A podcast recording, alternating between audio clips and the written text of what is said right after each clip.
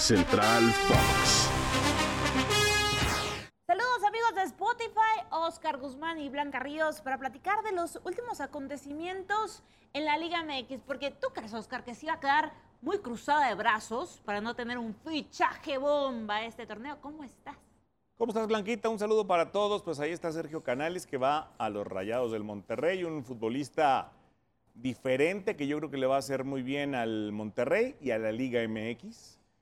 Jugador que si no es titular, pues sí es considerado dentro del mundo de la selección española de fútbol y creo que le hará muy bien al equipo del Tano Ortiz, ¿no?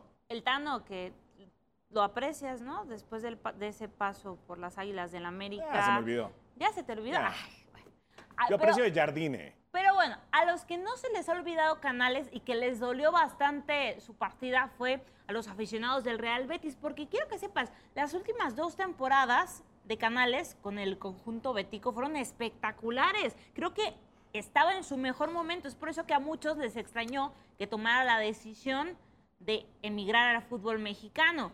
De hecho, fue el futbolista que más recuperaciones de balón tuvo en las últimas temporadas y marcó 39 goles y 30 asistencias en su etapa con este equipo verde y blanco. Les dolió, le rogaron a la directiva que no lo hiciera, pero al final no pudieron retenerlo. Bueno, ahí está un futbolista que, insisto, es diferente y que desde luego tendría que brillar porque vienen de los dos mejores años de su historia. O sea, el Betis, que normalmente es un equipo que pues ha peleado la media tabla, muchas veces permanecer, tiene una gran afición, una gran tradición en Sevilla, pero los últimos dos años particularmente fueron espectaculares, peleando hasta arriba y la verdad es que da gusto que, fíjate, se fue Joaquín y ahora Canales. El líder es Andrés Guardado. Sí, ya le dejaron la batuta. O le dijeron, vas, toma. Fueron cinco años de canales en este, en este equipo. Y bueno, toma la decisión de venirse a un fútbol que no conoce. Vamos a ver cómo le va en el tema de la adaptación. Es el quinto futbolista español que llega a la pandilla. Hace 10 años que no había un futbolista, eh, más bien, hace 22 años que no había un futbolista español en el conjunto de los Rayados de Monterrey. Vamos a ver cómo les va porque tampoco se, se catalogan como que van a venir y resolver el universo, pero Rayados los últimos años sí ha sido uno de los equipos favoritos, uno de los equipos que se ha quedado en ese camino y ahora no se lo puede permitir. Sí, históricamente Rayados ha traído sudamericanos muy buenos. El Chupete Suazo, Bahía, el brasileño, jugadores Nico, ¿no? Recientemente, Celso, que se va a tener que ir, paraguayo, o sea, han sido jugadores de Sudamérica.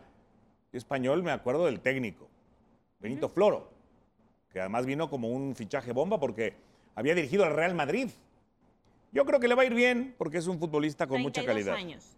Ya tampoco es un niño, No, ya es un pero jugador con experiencia. aquí son torneos cortos, Blanquita, de cinco meses.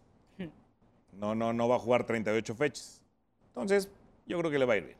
El último español que estuvo aquí hace 22 años fue Francisco Javier Aguilera, apodado Luna. Nadie se acuerda de él. Yo creo que se van a acordar más de Canales. Seguramente, no, es un fichaje bomba, lo manejaron muy bien, eh, creo que querían dar ese golpe sobre la mesa, algunos tal vez por desconocimiento dicen, bueno, a ver, no es Messi, no, no es Messi, tal vez no es Messi, pero sin duda es el fichaje que la está rompiendo este torneo y vamos a ver si se refleja en la cancha. Oscar Guzmán, Blanca Ríos, nos escuchamos a la próxima.